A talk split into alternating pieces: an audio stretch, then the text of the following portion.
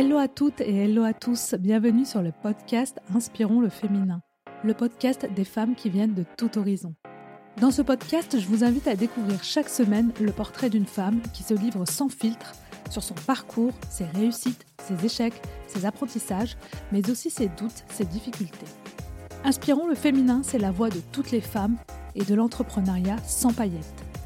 Un podcast pour vous inspirer et pour trouver votre modèle.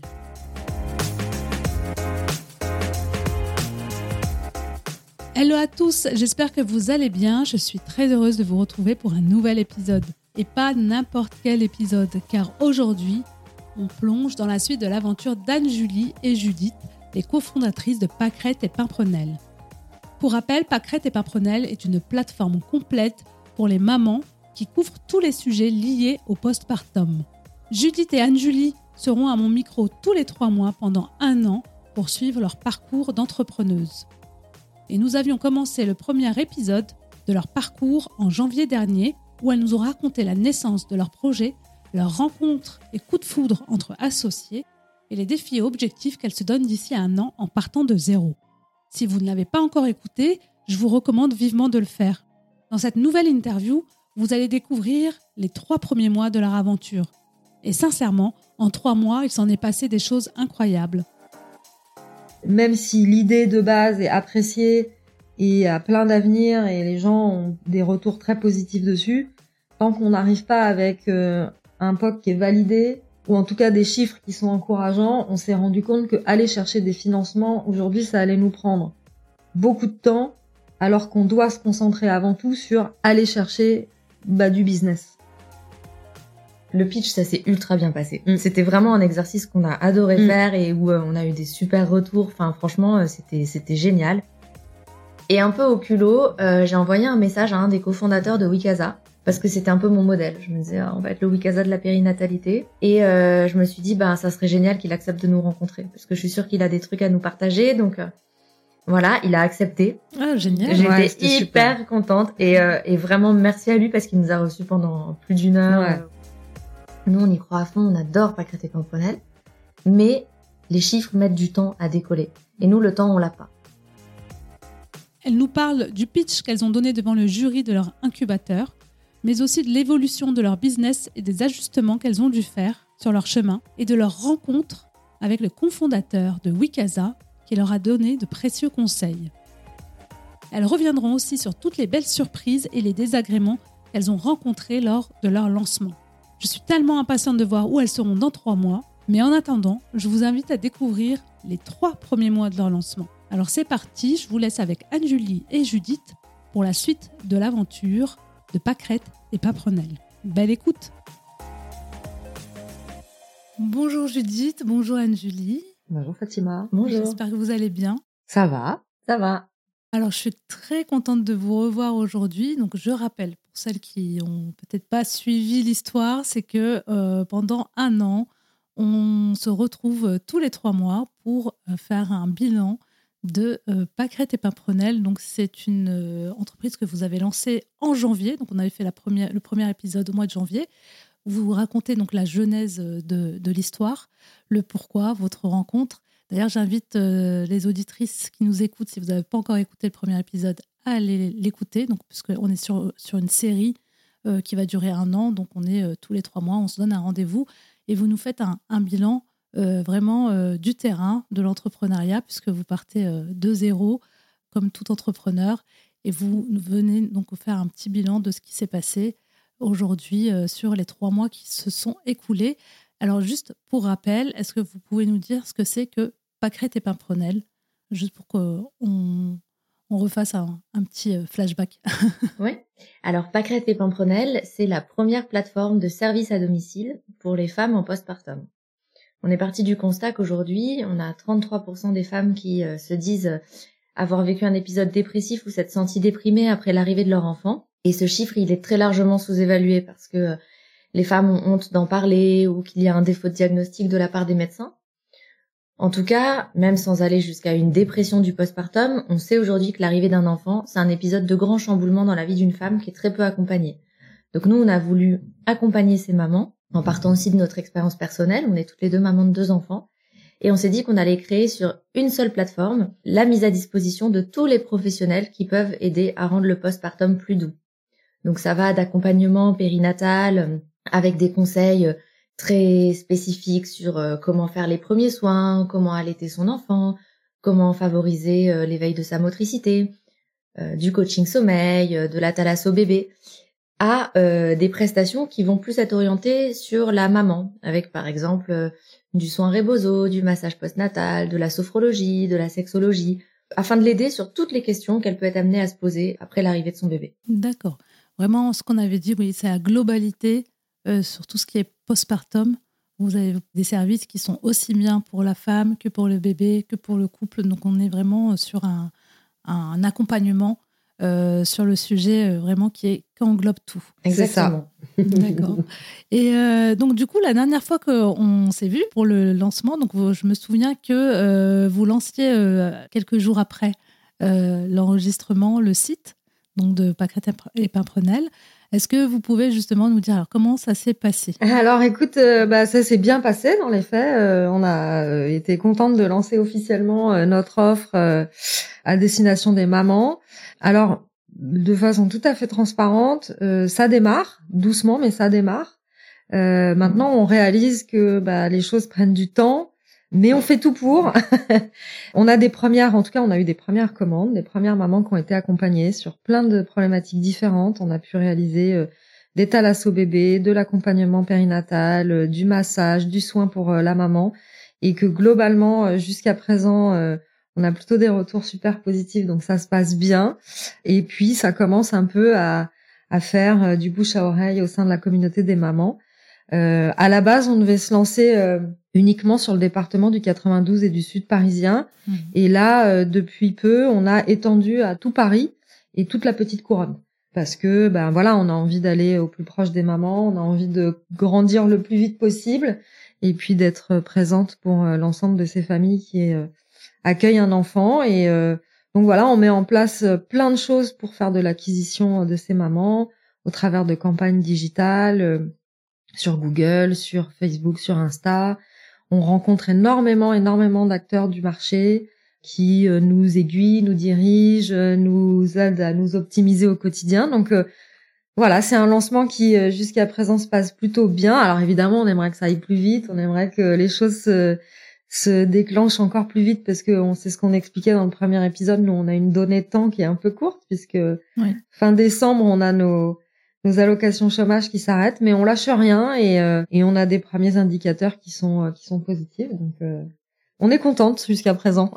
ouais, depuis la dernière fois qu'on s'est vu, il y a plein de choses qui se sont passées. Plein, plein, on a aussi terminé l'incubateur, donc je pense que tout ça aussi on va en parler, mais tout à fait. C'est à prendre en ligne de compte sur la temporalité, ce sur quoi on a avancé. Tu parlais là tout à l'heure du, du site internet pour la partie tech. On a eu la chance de rencontrer une personne sur une plateforme qu'il faut absolument que je partage aux auditrices qui, euh, comme nous, euh, se lancent dans un projet euh, à impact qui s'appelle No Code for Good. Mhm. No Code comme le no code et for good. Et en fait, sur cette plateforme, on peut trouver des no-codeurs qui, soit à tarif modique, soit bénévolement, proposent de vous aider. Et nous, on a eu la chance de rencontrer quelqu'un, Yanis, si tu nous écoutes, qui nous a grandement aidé mhm. gratuitement sur tout un tas de sujets qui vont du site internet à la mise en place de notre outil CRM, etc. Et ça, ça a été euh, une grande chance pour nous. Ah ouais, merci Yannis si tu nous écoutes. non, franchement, ça a été une super belle rencontre et et c'est ça qui est, ça fait partie de l'aventure entrepreneuriale. T'as effectivement les moments un peu moins sympas, puis t'as les moments hyper sympas qui sont notamment faits de rencontres euh, hyper chouettes, humainement euh, vachement enrichissantes. Et Yanis en fait partie parce qu'il nous a été d'une grande aide et en plus on s'est bien entendu, donc c'était mm. chouette d'échanger avec lui. Par rapport à ces premiers retours que vous avez eus, quels a été justement les, retours des, mamans, des personnes que vous avez pu accompagner au début? Alors, nous, au départ, euh, on s'était imaginé aussi qu'on voulait... On, s'est longtemps posé la question, est-ce que dès le départ, on propose un large panel d'offres pour les mamans ou est-ce qu'on se spécialise vraiment sur une catégorie euh, de prestations? Alors, on nous a souvent conseillé de commencer petit, donc de se focus sur une prestation, mais c'est vrai qu'on n'a pas trop suivi ce conseil-là parce que euh, dans les personnes qu'on recrutait pour rejoindre notre équipe, elles ont souvent plusieurs cordes à leur arc. C'est-à-dire que une infirmière qui va travailler pour nous, elle va être à la fois apte pour euh, faire euh, les soins bébés ou de l'accompagnement périnatal, mais si elle a aussi une formation sur de la thalasso bébé ou du massage bébé, on trouvait ça dommage de pas le mettre au catalogue. Donc on a mis tout de suite beaucoup de choses et on avait mis, par exemple, l'esthétique. Les soins esthétiques, donc ça comprenait euh, les épilations, euh, la manucure. On a mis aussi des soins pour euh, les cheveux. Enfin voilà, en fait on s'était dit, en postpartum, la maman elle a aussi envie de se sentir jolie, donc c'est chouette de pouvoir le proposer. Peut-être plus en mode vente additionnelle parce que on sait bien que notre cœur de cible ça va pas être la maman qui cherche une manucure. Pour ça aujourd'hui il y a Wikaza ou voilà il y a tout un tas d'applications qui fonctionnent très bien, mais on voulait le proposer. Ça, ça a été un petit peu une erreur de notre part parce que euh, on a eu quelques commandes sur ça parce que c'était facile à trouver. En fait, euh, sur les groupes Facebook, on voit souvent des mamans qui disent je cherche quelqu'un pour me faire une manucure demain, tout ça. Donc nous, euh, dès qu'on voyait ça, on embrayait. On avait besoin de, faire nos premières ventes, quoi. Mhm. Et ça a été un peu une erreur parce que les prestations se sont pas déroulées comme prévu. Et en fait, on s'est rendu compte que du coup, ça desservait notre image parce qu'aujourd'hui, voilà, il y a des gens qui savent très bien faire des manucures très rapidement. Mhm et qu'on on sera jamais aussi compétitif et en termes de qualité et en termes de prix. Et euh, donc on a fait le choix de dire ok stop ça on le sort du catalogue parce que finalement c'est pas notre cœur de de, de, de cible, c'est pas notre cœur de métier, c'est pas là-dessus qu'on veut se spécialiser et être identifié. Donc ça on l'a enlevé et une fois que ça on l'a enlevé, du coup euh, c'est effectivement plus des ventes sur de de l'accompagnement périnatal et en fait euh, voilà du, du postpartum quoi, du vrai postpartum qu'on a eu des mamans à accompagner et là on a eu des mamans qui étaient ultra satisfaites et euh, voilà. Après, comme le disait Anne-Julie, euh, pour le moment, ça aussi on va t'en parler, mais on était sur un modèle vraiment exclusivement B2C et tout est long. L'acquisition prend du temps en fait. Enfin, dès qu'on veut générer une nouvelle vente, il faut à nouveau faire de la com, de la... c'est Anne-Julie l'experte là-dessus, mmh. mais euh, mais voilà. Donc même si les mamans étaient satisfaites, il faut qu'elles quand elles en parlent à leurs copines, bah faut qu'elles aient dans leur réseau une copine qui vient d'accoucher ou voilà. Donc des mamans très satisfaites, mais il n'empêche que derrière, voilà, il n'y a pas toutes les commandes qui ont qui sont tombées du jour au lendemain. C'est des petites commandes par-ci par-là où les mamans sont très satisfaites, mais aujourd'hui ça ne suffit pas. Bah, en tout cas, nous dans notre modèle actuel, on a besoin de faire du volume pour pouvoir espérer en vivre un jour. Et euh, ce volume, euh, bah, quand on est sur un gros marché de masse comme Wikaza, effectivement, euh, bah, il est plus facile entre guillemets, hein, parce que rien n'est jamais simple, attention, hein, mais plus probable à obtenir sur un marché un petit peu plus restreint comme le nôtre, parce qu'on s'adresse à une cible spécifique dans un moment oui, là, spécifique. Vous êtes sur une niche. Forcément, ça prend plus de temps et que bah, le volume est peut-être plus difficile à obtenir. Hmm. Mais on a su rebondir. on essaye en tout cas.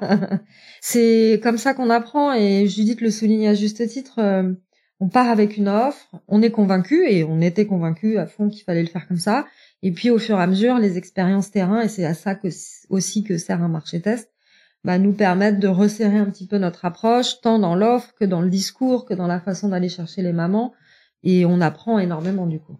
Oui, ce que j'allais dire, là, c'était vraiment le lancement, c'est euh, une phase de test pour vous, pour voir quels sont les services qu'il faut proposer ou pas, comment euh, les gens réagissent, est-ce qu'il y a un bon retour là-dessus pour pouvoir après, au fur et à mesure, donc euh, avoir une offre qui répond le mieux possible, en tout cas à votre cible? Ouais, c'est ça. Je pense que entre le, le moment du pitch et euh, de la fin de l'incubation et les rencontres qu'on a fait euh, par la suite, ça nous a permis aussi de revoir, de rebalayer les cartes et de changer un petit peu de stratégie. Il y a plein de choses qu'on a changé avec ces différents moments qu'on a mm. vécu. Mm. D'ailleurs, justement, l'incubateur, comment ça s'est déroulé? Parce que quand je vous ai laissé, donc vous étiez un incubateur. Vous aviez un pitch fin février, donc le pitch final euh, devant un jury. Premièrement, comment ça s'est passé avec l'incubateur? Qu'est-ce que ça vous a apporté concrètement dans votre projet? Et comment s'est déroulé le pitch? Qu'est-ce que ça vous a permis aussi d'obtenir?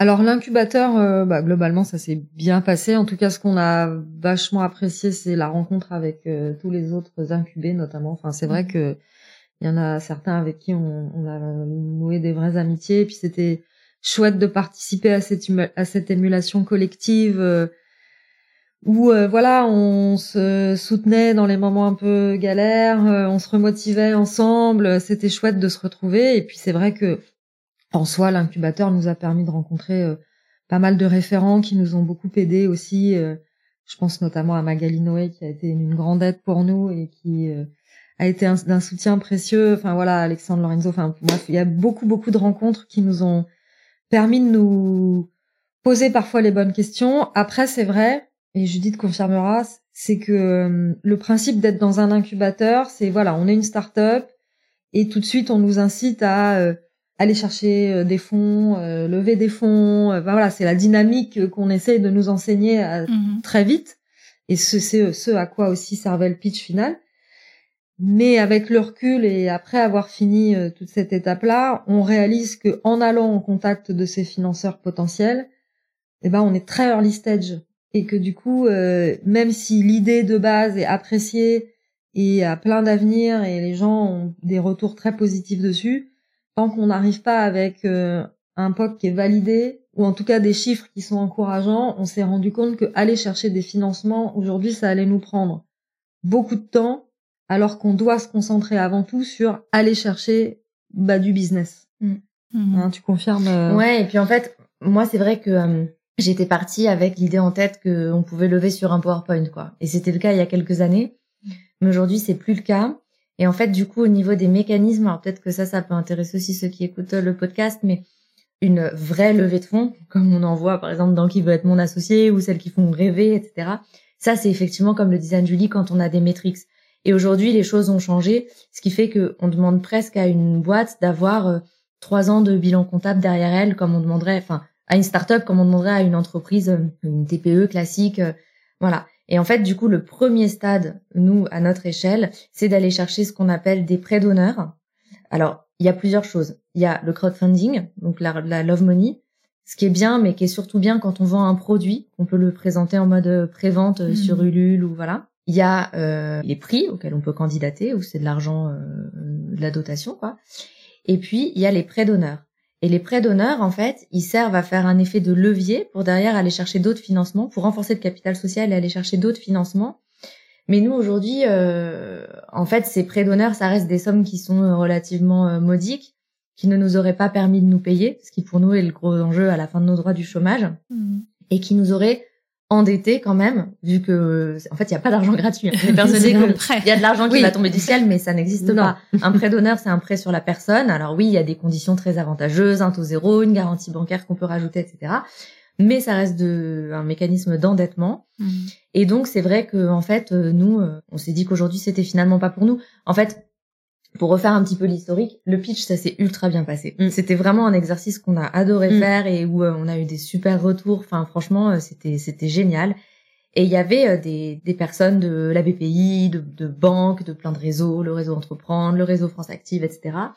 Ils ont tous trouvé effectivement le pitch génial, le concept génial et tout, donc c'était hyper valorisant. Mais voilà, peut-être un peu à contre-courant du reste du groupe, mais nous on a décidé pour le moment que c'était très bien on prenait leurs contacts, on, pourrait les recontacter en temps voulu et tout, mais que pour le moment, euh, voilà, nous, euh, notre objectif principal maintenant, c'est d'aller se concentrer sur le marché et sur nos ventes, non seulement pour avoir les métriques qu'on nous demande d'avoir, mais aussi pour nous, nous rassurer mmh. et nous dire, voilà, le jour où on s'endette, le jour où on va chercher de l'argent, le jour où, c'est qu'on sait derrière qu'en fait, ça va, hum, ça, va, fonctionner, quoi. Ouais. Mmh. Et en fait, on a fait aussi, euh, il y a un autre épisode que qu'on doit raconter à ce micro parce que je pense qu'il nous a fait aussi pas mal évoluer dans notre réflexion. C'est que effectivement, nous sur un modèle B2C, on a besoin de faire du volume pour que ce soit rentable. parce que nous, pour mm. rappel, notre modèle économique, c'est celui d'une marketplace, c'est-à-dire que on a négocié des tarifs avec nos partenaires, on applique une marge mm. et c'est le prix public euh, payé par euh, les mamans.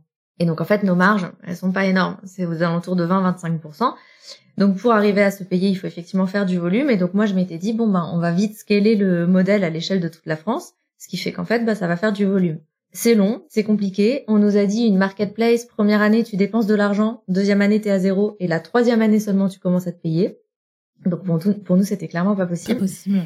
Et un peu au culot, euh, j'ai envoyé un message à un des cofondateurs de Wikasa parce que c'était un peu mon modèle. Je me disais, on va être le Wikasa de la périnatalité. Et euh, je me suis dit, bah, ça serait génial qu'il accepte de nous rencontrer, parce que je suis sûre qu'il a des trucs à nous partager. Donc euh, voilà, il a accepté. Ah, génial. J'étais hyper contente et, euh, et vraiment merci à lui parce qu'il nous a reçus pendant plus d'une heure. Ah, il vous a reçu, vous avez pu lui poser toutes les questions sur ce que vous aviez sur votre projet. Ouais, c'était un super échange. Vraiment hyper enrichissant. On lui a présenté tout le projet et en fait, c'est aussi de ces échanges que du coup on a bifurqué un peu parce que lui ce qu'il nous a dit c'est écoutez euh, en gros pour faire du volume ça va être très compliqué. Nous on a besoin d'assurer quand même une certaine qualité parce qu'on parle d'un public en postpartum, c'est un moment hyper sensible donc euh, c'est pas comme une coiffure ou une manucure, vous regardez les avis sur Google, la personne sait faire, c'est bon, vous pouvez l'envoyer chez une maman quoi. ou, ou, une heure de ménage. une heure de ménage. Ou voilà, nous on est quand même sur un truc hyper spécifique. Et donc cette personne-là nous a conseillé de plutôt se concentrer sur ce côté très sur mesure, un peu luxe, un peu premium, etc.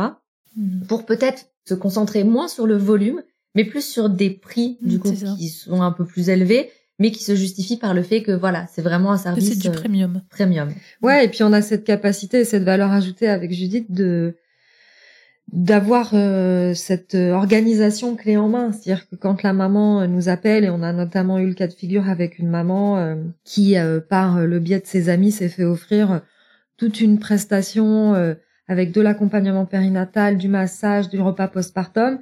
Et euh, on a même été jusqu'à euh, acheter les cadeaux euh, de naissance pour les petits. C'était une maman de quadruplé. Acheter les cadeaux de naissance chez Nathalie, acheter une, un petit bouquet de fleurs. Donc on a vraiment cette dimension organisation, accompagnement, précision, mmh. ajustement, personnalisation. sur mesure. Ouais, voilà, c'est ça exactement. on serait plus sur du sur mesure. On serait sur une offre un peu plus premium, comme vous disiez. Donc, du coup, c'est la recommandation qui vous donnait, ce que je trouve assez juste quelque part, parce qu'effectivement, là, sinon, vous seriez coincé entre faire beaucoup de volume avec des petites marges, ce qui aurait été dit, ce qui, ce qui peut être un peu difficile, sachant que, voilà, c'est après, c'est du bouche à oreille, etc. Donc, ça, ça prend du temps, en fait. Exactement. ça vous aurait pris beaucoup beaucoup de temps, j'imagine, avant de se faire connaître euh, des mamans, etc. Donc, euh, euh, et, l'idée, euh, effectivement, de revoir un peu votre produit en mode premium peut effectivement vous aider peut-être à faire peut-être moins de volume, mais avoir au moins euh, l'objectif que vous donnez en termes de chiffre d'affaires. En fait, on a élaboré aussi des packs qui sont super pour les cadeaux de naissance. C'est-à-dire des packs avec plusieurs prestations compris dedans pour les moments clés du postpartum. Mhm. On en a un par exemple qui s'appelle Je rentre au bercail, c'est pour quand on rentre de la maternité. Il y en a un qui est je reprends le boulot, je sors de ma grotte, enfin voilà. Et euh, ça c'est hyper chouette parce que euh, bah voilà, nous ça nous assure un certain un certain prix parce que c'est des packs avec plusieurs prestations. Et puis euh, pour les pour les clientes, ça fait aussi des super cadeaux de naissance. Hmm. Donc on s'adresse pas uniquement aux mamans, mais ça peut être aussi à leurs proches ou à leurs amis, leurs familles. élargir un petit peu la cible en, en, secondaire, quoi. La première, la première cible. Donc on s'est dit que là, c'était vraiment ces packs-là qu'on allait mettre hmm. en avant. On laisse toujours l'option à la carte parce que c'est important aussi pour une maman qui nous connaît pas. Je comprends que prendre un pack d'un certain prix, ça soit engageant. Donc elle teste peut-être le produit avec euh, une prestation à la carte.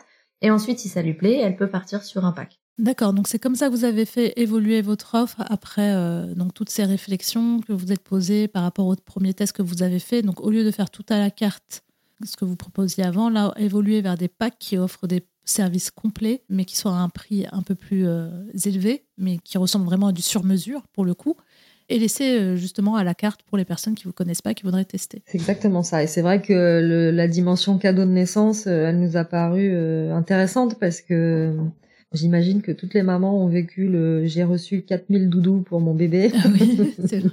on ne sait plus quoi en faire. et on s'est dit bah faisons en sorte que euh, le cadeau soit un cadeau qui fait vraiment plaisir à la maman et à bébé aussi. Mais mine de rien, on oublie souvent que la maman, elle vient d'accoucher, elle a porté la vie pendant neuf mois. Euh, c'est chouette aussi de penser à elle et de penser à son bien-être et à la soutenir. Et euh, même si effectivement c'est un prix certain, et bah vaut mieux se cotiser entre potes ou dans la famille euh, pour euh, se permettre d'offrir ça parce que au moins elle a un truc qui est utile et qui fait plaisir. Et puis un des autres conseils euh, qu'on a reçu de la part de, de Wikaza, alors ça j'avais c'est marrant parce que j'avais eu l'idée en écoutant un de ses podcasts où il a été interviewé et puis il a validé la technique quand on s'est rencontrés, c'est que comme le disait Anne-Julie au début, là, on avait ouvert notre marché test sur le 92 et le sud de Paris. Parce que nous, on s'était dit, bon, syndrome de la bonne élève, hein, on habite dans cette, zone géographique-là. C'est là, qu'on a recruté une équipe. On l'a vu, on l'a testé, on sait que c'est bien. Donc euh, voilà, on peut pas aller au-delà. Et en fait, dans un de ces podcasts, Wikaza raconte que en fait, eux, ils ont directement euh, ouvert à toute la France ou à plusieurs grandes villes de France, et qu'en fait, ils se sont dit bah on verra bien s'il y a une demande. Ça nous permet ça nous permet déjà de voir d'où la demande vient. Et puis si on en a une, à l'époque, c'était euh, ils ouvraient les pages jaunes et puis ils trouvaient quelqu'un. Et en fait, ils appelaient un prestataire en lui disant pas est-ce que tu as envie de travailler pour nous, mais tiens, tel jour, telle heure, j'ai une demande, payée tant. Est-ce que ça t'intéresse ou est-ce que ça t'intéresse pas? Et euh, nous, on s'est dit, alors évidemment pas avec le système pas jaune. Enfin voilà, nous, comme on est sur du qualitatif, il faudra, il faut quand même qu'on teste d'une façon ou d'une autre la prestataire. Mais on s'est dit pareil. On s'est dit, on ouvre euh, à, tout Paris petite couronne ah et on verra si ça tombe. Et si ça tombe, eh ben on, on trouvera quelqu'un qui sera capable de faire la prestation, qu'on aura testé en amont, et euh, voilà, pour pas se limiter et parce que bah, les mois filants, mmh. euh, on était obligé bah de, oui. ça passe de passer la seconde, quoi. Ouais. Voilà. Donc là, vous avez ouvert à Paris et région parisienne. Ouais. Vous avez euh, agrandi le champ géographique. Et oui, c'est ça. Et puis on s'aperçoit aussi que dans notre équipe euh, initiale qu'on a recrutée dans le 92, en fait au départ euh, les prestataires nous avaient dit bah nous on veut plutôt rester dans cette zone-là. Et en fait, en fait déjà elles ont besoin de trouver des clientes et ensuite comme elles croient au projet et qu'elles ont aussi envie de nous soutenir, mhm. elles sont d'accord pour aller donner un coup de main et faire une prestation qui est finalement plus loin de chez elles et elles savent que voilà là comme on est sur une phase de test, l'idée c'est toujours que demain on recrute des équipes dans, dans chaque zone géographique en fait.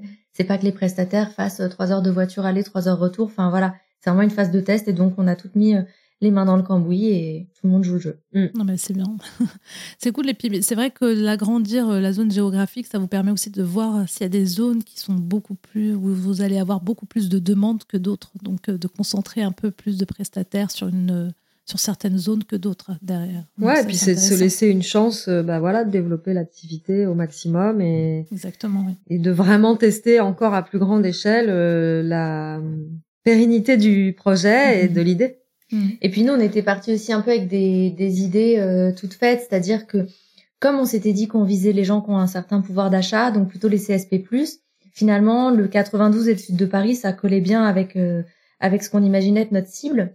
Et en fait, de notre petit retour d'expérience, on s'aperçoit que finalement, il y a aussi des gens qui sont peut-être moins CSP que d'autres, mais qui sont plus sensibles à des sujets liés à la parentalité, à la santé des femmes, etc.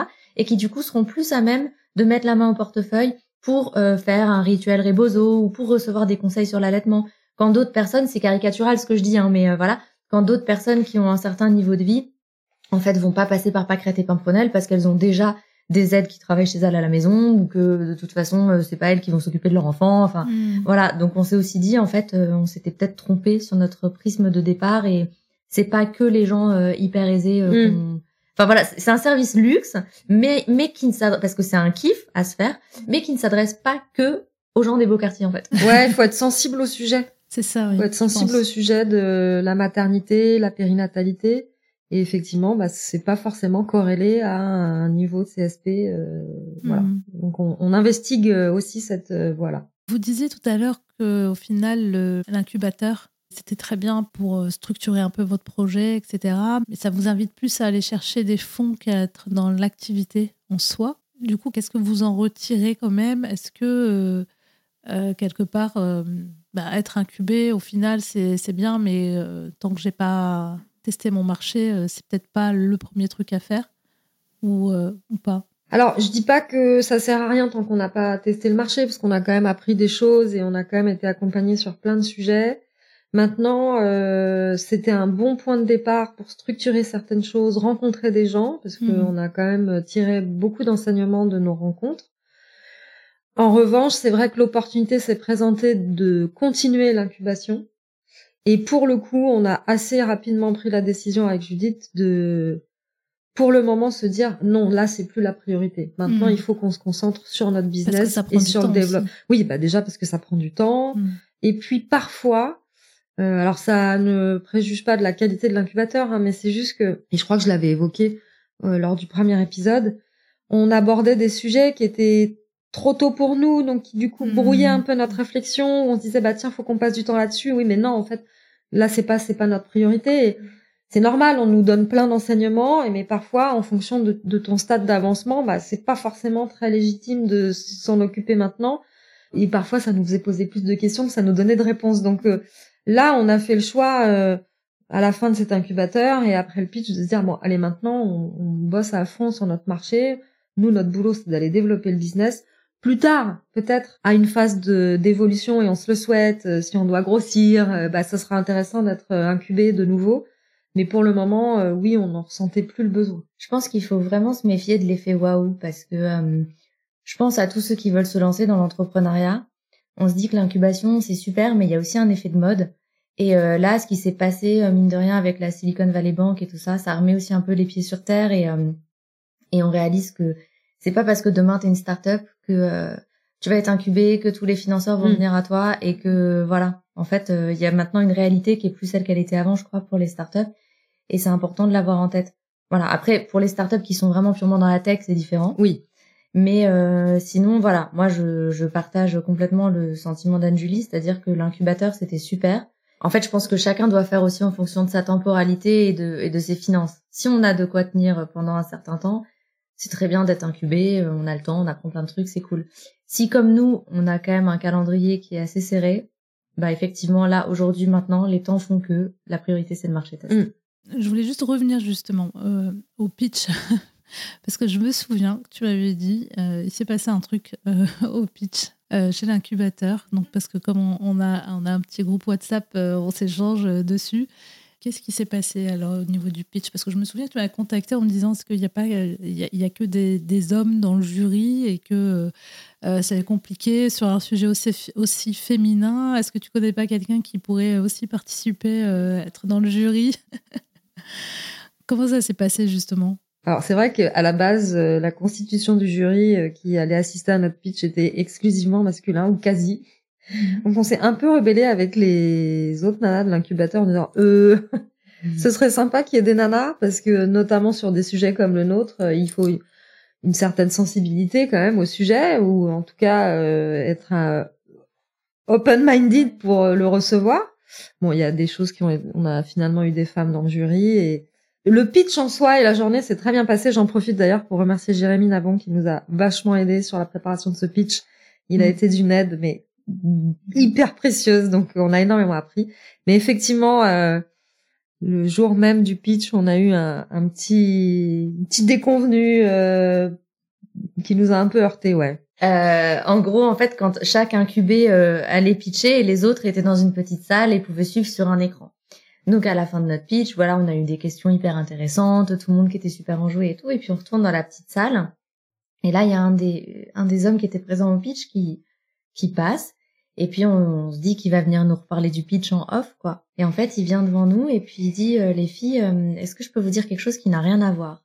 Dans ma tête, je me dis pourquoi il veut me parler d'un truc qui n'a rien à voir avec le pitch, mais bon, façon, c'est pas grave. Il me dit j'aime vraiment beaucoup vos cheveux, euh, vos petites bouclettes dans les cheveux, c'est vraiment sympa, c'est marrant. Je pensais que c'était plus la mode. Et je le regarde sur le coup, moi j'ai pas su trop réagir, j'étais un peu sciée. Et puis là, il passe devant Anne-Julie et il me touche les cheveux et il me dit ah oui oui c'est vraiment sympa, c'est vraiment très sympa les rouflaquettes. Et bon, j'ai balancé un petit truc euh, parce que il, redit ah je croyais que c'était pas la mode. Donc là j'ai balancé ah vous savez on a voulu plaire aux jeunes comme aux plus âgés parce que lui il était un peu plus âgé. Mais bon il n'empêche que j'ai pas su trop réagir. Et puis euh, plus tard on était euh, il y avait un moment de networking avec toutes les personnes présentes au pitch au moment du déjeuner.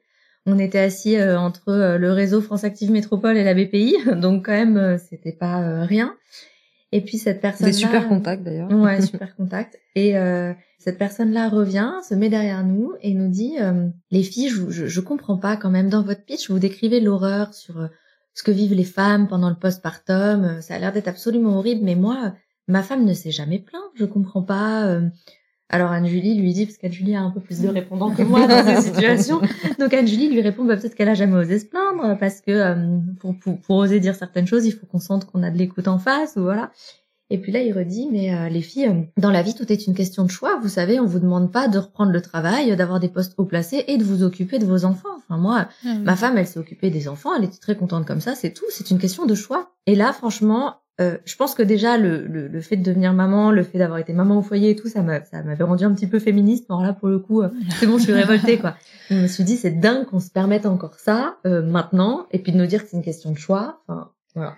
Bah, déjà l'intervention juste après notre pitch, c'est-à-dire il faut quand même réaliser que le pitch ça a été euh, des heures et des heures de répétition. Euh, avec Judith, on a vraiment euh, bossé, bossé mm. fort à la fois sur le, le, document, à la fois sur la répétition orale. Ça a été beaucoup beaucoup de travail et puis beaucoup de remise en question parce qu'on présentait notre bébé. Enfin vraiment, mm. voilà, c'est des heures et des heures de boulot.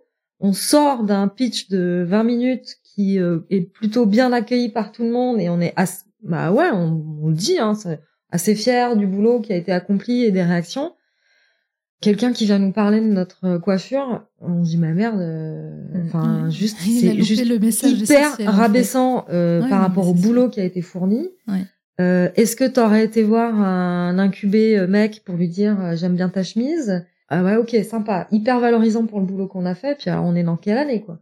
Mmh. Et qui reviennent à la charge pour en plus nous tenir un discours sur le fait que on se trompe complètement et que euh, bah, les femmes ont le choix et que ça n'est qu'une question de choix, bah, je t'assure que nous, on en a vu des mamans et que mm. c'est pas si simple en fait. Mm. Et ouais, ça, alors ça n'enlève rien le fait qu'on a passé une très bonne journée et que voilà, mais on se dit merde, purée, il y a du chemin à faire encore. Hein. Oui, et puis je trouve que c'est dur aussi. Moi, je, euh, ça me, ça m'atteint vachement encore ce genre de remarques, alors que ça devrait pas. Mais et je me suis dit vraiment, je trouve que c'est difficile pour une femme parce que ce jour-là, oui, j'avais essayé de, de m'apprêter. C'est un bien grand mot, mais je m'étais fait euh, présentable pour un pitch, quoi. Donc effectivement, j'avais fait un petit brushing à mes cheveux. Et on se dit en fait, c'est quoi? C'est soit tu veux te faire un petit peu bien et puis du coup tu vas avoir des remarques comme ça, soit du coup bah en fait euh, tu viens euh, je peux venir en pyjama euh, les cheveux gras du coup tu auras aussi des remarques. Enfin comment on doit se positionner si on veut être prise au sérieux? C'est hyper difficile en fait. Et c'est injuste parce qu'effectivement les hommes ils se posent pas ces questions là oui tout à fait. C'est vrai que du coup c'est assez sexiste comme on remarque. Du coup c'est ne pas se concentrer sur le projet bah, plutôt un peu, sur ouais. chose. Le jury était combien composé de combien de personnes? Il y avait il y avait une vingtaine de personnes. Une vingtaine, une vingtaine d'accord. C'est le seul qui a eu un peu. Oui, oui, oui, oui. Oui, c'est le seul. Et puis heureusement, donc les, ces personnes-là qui étaient assises à côté de nous euh, ont été très choquées de ces propos. Oui, et, euh... mais c'est vrai que. Oui, c'est heureusement pas la majorité des gens. Hein. Ouais, mais ça reflète encore une certaine mentalité et voilà. Et aussi, euh, aussi au niveau des femmes, en réalité, il y a même il y a aussi une femme qui nous a dit par exemple que elle, effectivement, elle était maman, mais qu'elle avait toujours su concilier les deux et elle avait toujours fait en sorte que que en fait sa parentalité ne transparaisse pas sur sa vie professionnelle alors qu'en fait euh, bah c'est pas le cas. Enfin on le voit aujourd'hui avec euh, par exemple la mouvance du parental challenge de plus en plus d'entreprises qui signent des, des chartes dans lesquelles ils s'engagent à, à favoriser l'équilibre vie pro vie perso. En fait c'est pas possible de faire comme si t'avais pas de vie perso. C'est pas possible ça existe pas. Donc mm. euh, voilà. c'est vrai, c'est vrai qu'après aussi la période du, du, du, Covid a montré que voilà, en fait, on essaye de mettre des frontières là où il ne devrait pas en avoir, parce que la vie personnelle touche aussi la vie pro et vice versa. Donc, on il nous arrive tous de rentrer euh, du boulot et de parler du boulot, et parce que ça, et du coup, on est dans l'espace personnel, mais on ne peut pas faire une coupure euh, très nette entre deux choses. C'est pas possible. Quand notre enfant est malade, il est malade, donc euh, ça touche la vie pro. Donc euh, c'est vrai que là-dessus, heureusement que ça évolue, qu'il y a des entreprises euh, maintenant qui, qui, sont euh, beaucoup plus ouvertes à ça et qui comprennent bien que l'un et l'autre ne vont ensemble en fait et pas séparément. Et c'est très bien de, de, de travailler là-dessus et de, de, continuer en tout cas à évoluer là-dessus. Mais bon, je, je retiens, donc c'était un très bon pitch, mais avec une personne en particulier un peu ouais, à côté de ça la nous plaque. A un peu déstabilisé. Qui est un peu, oui, j'imagine, oui malheureusement, et je pense que pour beaucoup de femmes euh, qui font même aussi des levées de fonds et autres, donc les, les remarques euh, sexistes existent encore et il y a encore euh, du travail à faire là-dessus. Mmh, ouais. Et euh, bah, on perd pas espoir que demain que ça va plutôt évoluer dans le bon sens. Oui, ça a déjà évolué dans ça le bon sens. Ça a déjà évolué, donc il y a déjà pas mal. Il reste quelques récalcitrants. Voilà, exactement.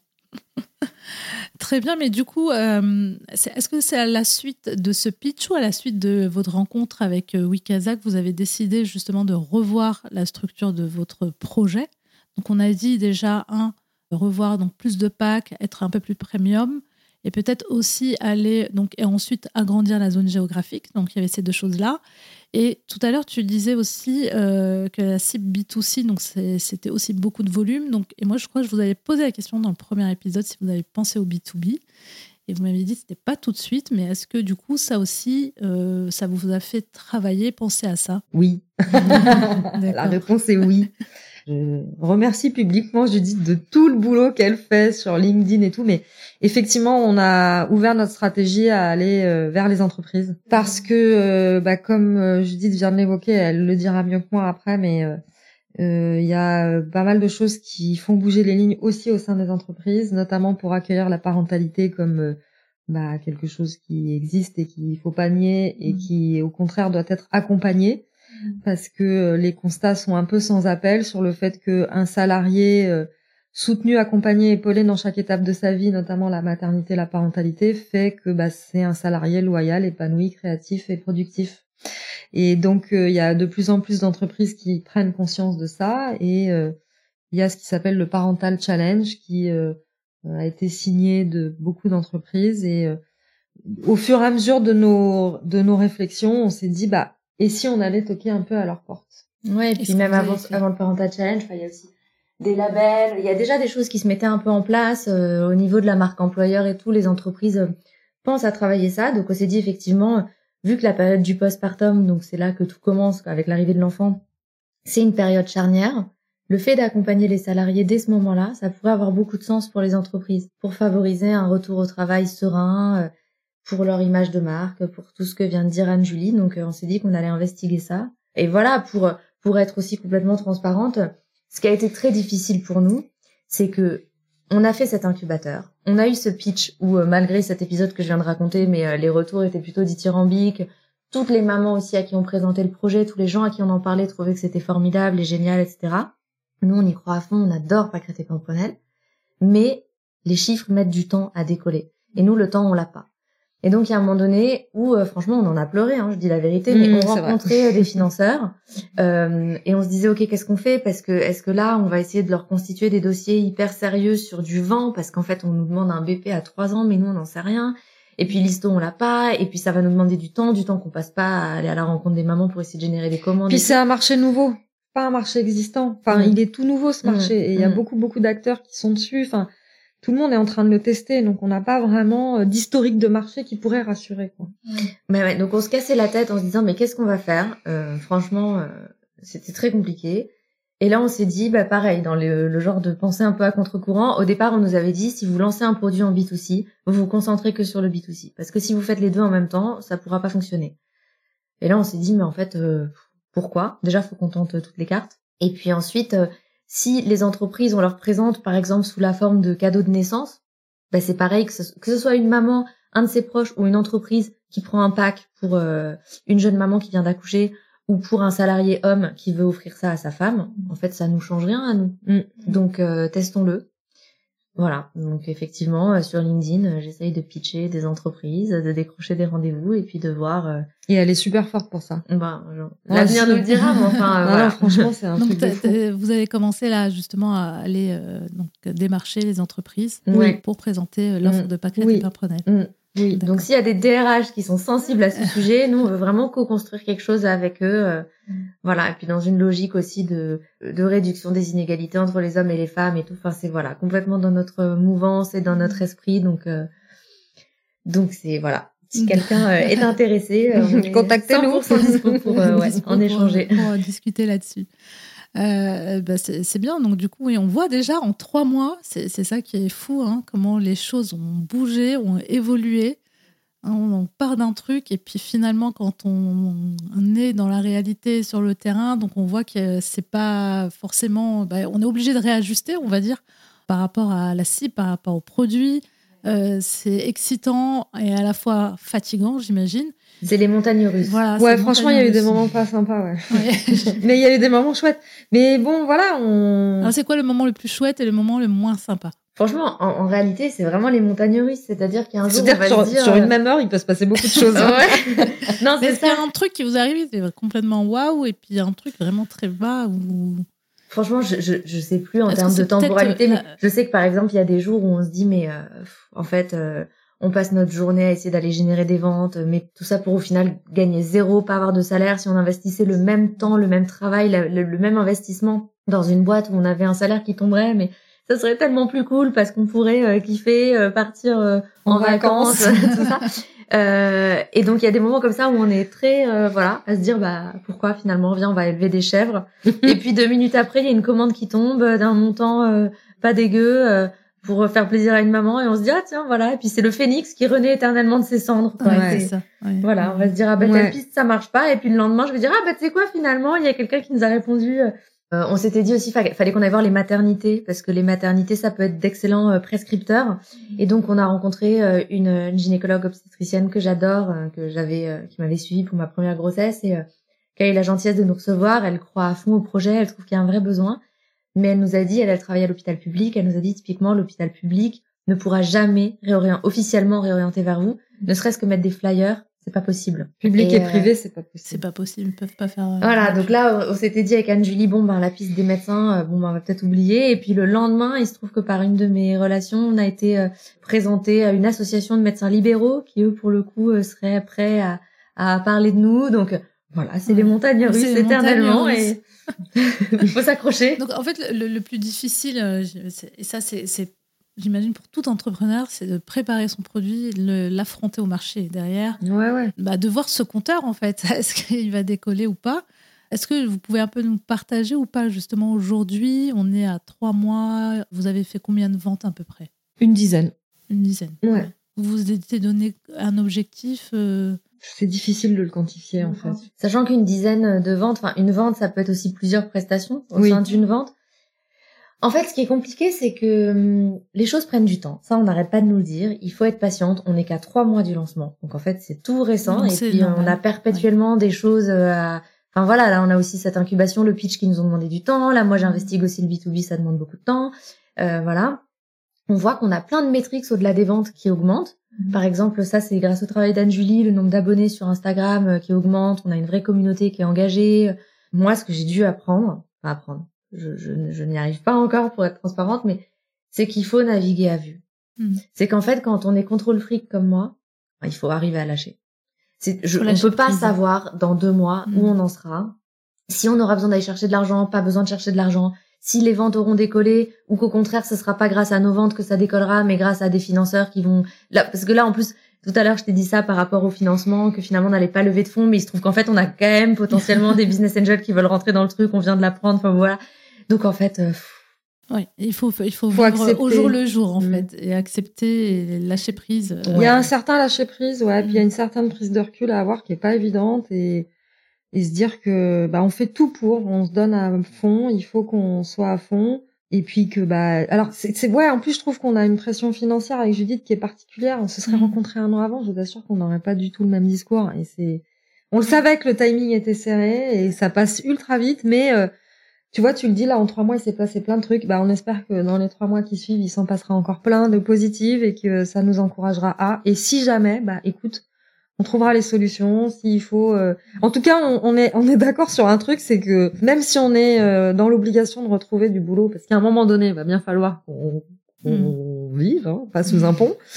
on s'est dit, on lâche pas pas créer mm. On essaiera euh, quand même à côté. de faire à côté. Et voilà, on veut pas que ça.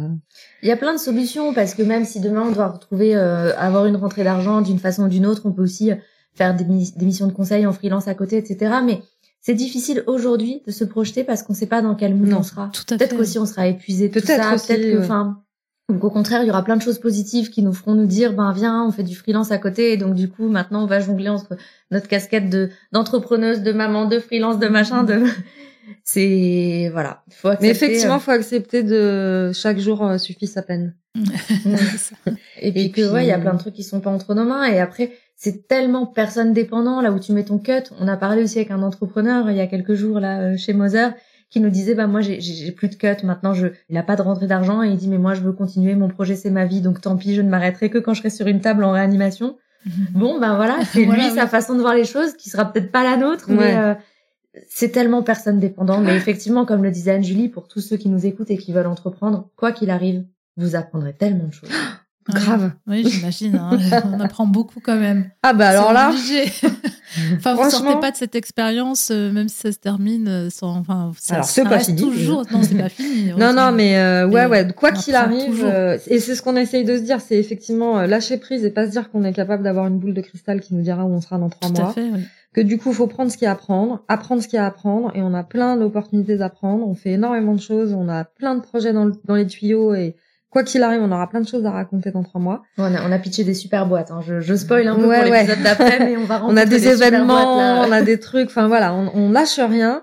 Maintenant, bon bah, on verra. Et quoi qu'il arrive, on aura appris. Et quoi qu'il arrive, euh, on, on, on, joue pas, on fait pas d'opération à cœur ouvert, comme j'avais l'habitude de dire dans mon ancien boulot quand je prenais les choses trop à cœur. Mm. On ne fait pas d'opération à cœur ouvert, donc euh, donc euh, voilà. Donc de toute façon, là, on se concentre encore. et les trois mois, c'est peu, mais c'est beaucoup aussi. il peut se passer, plein, se passe plein, de choses. Il s'est passé déjà plein de choses pour vous en trois mois.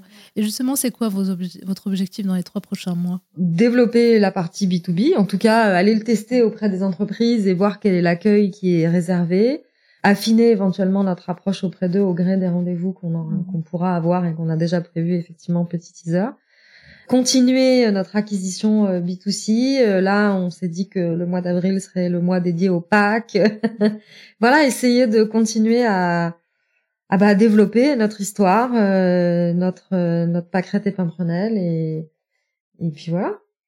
Je pense qu'avec les métriques qu'on aura d'ici le prochain notre prochain rendez-vous pour le podcast, ça nous permettra en tout cas de, de, te dire pour le coup vers où on veut aller. Là, vous avez besoin, là, vous êtes encore en phase de test pour voir vraiment. Ouais, ouais, euh, On a encore besoin de ce temps et on va, on est bien décidé à l'exploiter. C'est de, ça surtout dont on a besoin en fait. Enfin, c'est de voir les métriques vers où ça va. Mm. comme et comme tu disais, quand on a ouvert aussi à tout Paris, etc. C'est là, voilà. Maintenant, on a planté, on a semé des graines un peu partout. On a besoin de voir où est-ce que ça prend, où est-ce que ça prend Exactement. et en fonction de ça, on orientera. Très bien, bah écoutez, je suis ravie pour vous. Déjà, ces trois mois qui étaient bien cherchés. Donc, on voit quand on entreprend, voilà, comment ça peut bouger, euh, comment les choses peuvent euh, évoluer. Donc, rien n'est fixe, c'est-à-dire qu'on met un truc sur le papier, mais en réalité, euh, ah non, la réalité est tout autre. bah, il faut être capable, hein, franchement. Et c'est pas un exercice mm. facile. Hein. Franchement, c'est pas facile parce que, bah, on... et c'est normal quand on lance un truc, on est convaincu. C'est pas facile de remettre en question, de dire bon bah en fait là non, en fait faut refaire comme ça et c'est vrai qu'au début, quand on nous disait certains trucs, genre votre catalogue il est trop grand, non non non c'est bon. bon bah oui ok. mais voilà, mais ça apprend aussi euh, l'humilité, euh, la remise en question, euh, ne pas lâcher. et oui, c'est, enfin, dans une journée d'entrepreneuriat, c'est comme en Bretagne, il y a les quatre saisons qui passent. bah là, c'est, t'as toutes les humeurs qui passent dans une seule journée. en une journée. et franchement, en vrai, il y a que entre entrepreneurs qu'on peut comprendre ça, parce que aussi au ce qui, est, ce qui est difficile à gérer, c'est qu'aux yeux des gens, comme on gagne pas d'argent et que entreprendre, ça peut finalement être vu comme un hobby. On disait souvent, tu disais, on demande pas la même chose aux femmes qui lèvent des fonds qu'aux hommes qui lèvent des fonds. Les femmes, souvent, on leur parle de leur projet. On a du mal à dire ton entreprise. C'est alors ton projet. Et voilà, comme si c'était un petit hobby comme ça. Et c'est difficile parce que nous, du coup, on doit faire avec tout ce stress de et le fait de voilà pas savoir de quoi l'avenir sera fait, de toujours se relever, de d'être là dans cette machine à laver où en fait ouais c'est les montagnes russes et puis il faut savoir faire avec et tout. Et puis aux yeux de la société c'est bah tu fais ton projet euh, c'est cool c'est ce que tu avais envie de faire et puis tu gagnes pas d'argent. Donc euh, ça va t'es libre de ton emploi du temps tu fais ce que tu veux. S'il faut tu vas chercher les enfants je sais pas où. Enfin c'est voilà les gens se rendent pas compte en fait de ce que c'est. C'est oui je suis libre sur le papier mais dans ma tête là je suis tout sauf libre en fait. Je suis genre euh, en train de me dire mais c'est marrant parce que c'est vraiment le même parallèle avec un enfant quoi. On a voulu un enfant, donc on n'a pas de quoi se plaindre. T'as voulu monter ton entreprise, donc ça te plaît, donc ne te plains pas. Mais putain, en fait, la réalité des choses, elle est tellement différente. Évidemment qu'on est à fond et qu'on est habité et que ça nous plaît et qu'on y croit. Mais il y a vraiment des embûches parfois qui sont difficiles et même, euh, enfin voilà, c'est des remises en question personnelles. C'est pas simple, c'est un, chemin euh, plein d'embûches. Enfin, on en, apprend autant sur soi que énormément que sur le projet. Énormément, absolument. Parce que ça remet, mais c'est très bien. Hein l'humilité, d'être, enfin voilà, être plus humble et, puis euh, aussi euh, ça peut nous faire du bien aussi euh, personnellement de travailler là-dessus. Tout à fait. De dire bon bah oui là j'ai tort mais ok je, je, réajuste et il n'y a pas de mal en fait à ça. Non. Ça fait ça fait partie de la vie. Exactement. Et puis ça fait travailler une vraie une vraie motivation aussi parce que je pense qu'il n'y a pas beaucoup de moments dans la vie où professionnellement, je parle pas de quand on s'investit auprès de ses enfants etc. mais quand professionnellement on travaille d'arrache-pied pour zéro. Mm. Mm. c'est très rare. Et donc ça montre une vraie force de détermination, une vraie motivation. Mm. Ouais, parce qu'aujourd'hui c'est pour zéro, mais euh, et que je ne pensais pas que j'aurais un jour personnellement. Si un jour on m'avait dit bah tu vas travailler euh, comme euh, comme travaille un PDG mais pour zéro, j'aurais dit mais ça va pas la tête. mais en fait voilà, il se trouve que bah si finalement on lève pas des fonds sur un PowerPoint, il y a pas l'argent qui tombe du jour au lendemain avec 50 business angels qui veulent investir 10 000 euros, donc voilà. La réalité est tout autre. Oui. Donc, euh, et c'est ça qui est bien. Bah, merci en tout cas de nous le partager, cette réalité euh, du terrain, parce que c'est, je pense, la majorité des entrepreneurs, c'est ce qu'ils vivent au quotidien. je euh, pense aussi. Ils ne sont pas payés, ou très très peu, et qu'ils sont habités par leur projet, ils ont envie d'aller jusqu'au bout, mais que c'est pas facile, qu'il y a vraiment des embûches et qu'il faut tenir en fait psychologiquement, être soutenu pour aller le plus loin possible en fait. Et merci en tout cas de le partager. Euh, est-ce que vous vouliez ajouter autre chose? Comme on va se donner rendez-vous dans trois mois pour voir justement encore, j'imagine qu'il va se passer plein de choses, ça c'est sûr. Euh, est-ce qu'il y avait quelque chose de marquant encore sur ces trois mois qui sont passés que vous voulez partager avec nous? Bah, Je crois qu'on a tout dit. Ouais, je crois qu'on a, tout, évoqué. D'accord, bah écoutez, bah, merci beaucoup en merci, tout cas. Moi, j'en retiens que le projet a pas mal bougé depuis le début, qu'il y a des hauts, qu'il y a des bas, vous avez fait des super rencontres. Donc ça, c'est top. Et c'est top d'avoir osé, justement, euh, par exemple, de contacter le fondateur de Wikasa. Ça, c'est génial. Il ne faut pas hésiter, justement, à, savoir, ouais, aller chercher les autres personnes qui savent, parce que ça fait avancer, mais à une vitesse pas possible. J'avais reçu Claire Leblond-Flore de de, bon goût qui, pareil, euh, quand elle ne sait pas, elle dit je demande. Donc c'est l'entrepreneuriat, ce qu'elle disait, c'était très intéressant, c'est que l'entrepreneur n'est pas censé savoir tout faire, mais est censé demander justement aux bonnes personnes qui savent faire. Donc euh, euh, et, c'est comme ça qu'elle a monté son business et qui marche très bien. Donc c'est juste en allant chercher ces personnes-là qui l'ont conseillé. Euh, et, c'est très bien de, le faire. Et euh, effectivement, ça fait gagner beaucoup de temps. Bah, en tout cas, je vous souhaite pour les trois prochains mois qu'il se passe encore plein de choses positives le plus possible. C'est gentil, merci. haute que le bas, en tout cas. Et puis, bah, j'ai hâte d'en savoir plus euh, dans trois mois, savoir comment ça a encore évolué, parce que c'est vraiment, c'est vraiment passionnant. Ouais, c'est gentil. Ouais, merci, Fatima. Merci. Merci à vous.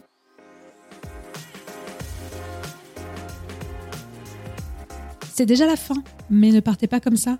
Savez-vous que vous pouvez m'aider à faire connaître Inspirons le féminin? Pour cela, il vous suffit de mettre une note et un commentaire sur iTunes pour montrer que vous appréciez le podcast.